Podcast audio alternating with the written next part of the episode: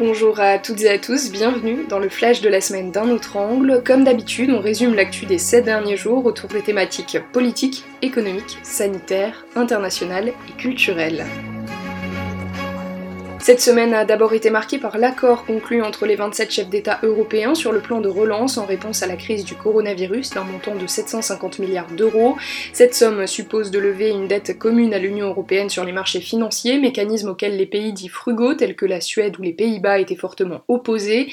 Un compromis a finalement été trouvé, mais c'était sans compter sur la force de frappe du Parlement européen qui juge le plan désormais pas assez ambitieux.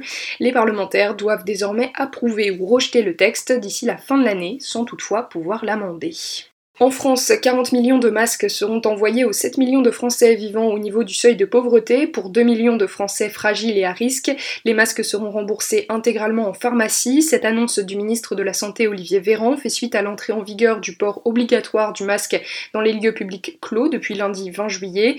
La nécessité de se procurer des masques représente une dépense non négligeable pour beaucoup de familles. Le Parisien a estimé le montant de cette nouvelle partie du budget à 228 euros mensuels pour des masques chirurgicaux dans une famille de 4 personnes. Et jeudi, un militaire de l'opération Barkhane a été tué en opération au Mali. Son véhicule blindé s'est trouvé en contact d'un véhicule suicide chargé d'explosifs, a précisé le ministère des Armées. Deux autres soldats étaient présents dans le véhicule et ont été rapatriés dans un état grave. Rappelons que la France est engagée avec les opérations Serval et Barkhane depuis 2013 et 2014 au Mali pour combattre la progression des groupes terroristes dans la région. Et en France, toujours, un accident routier a eu lieu lundi soir sur l'A7 dans la Drôme. Un véhicule transportant 9 personnes a pris feu après un incident technique. 5 enfants de 3 à 14 ans sont décédés et le pronostic vital de deux adultes et d'un enfant de 7 ans est toujours en jeu. Cet accident s'inscrit dans le contexte d'une hausse importante des morts sur la route depuis la fin du confinement. Et le point sur l'évolution du coronavirus dans le monde, l'OMS s'est dite inquiète de la reprise de l'épidémie en Europe. La France connaît une augmentation du nombre de cas pour la troisième semaine consécutive et un total de 209 foyers épidémiques. Les États-Unis ont quant à eux dépassé le cap des 4 millions de cas sur leur sol.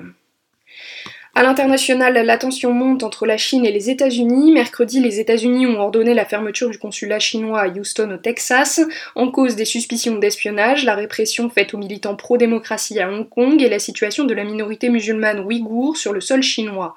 Jeudi, le secrétaire d'État Mike Pompeo a qualifié la Chine de tyrannie et a accusé le dirigeant chinois Xi Jinping d'être un adepte sincère d'une idéologie totalitaire en faillite.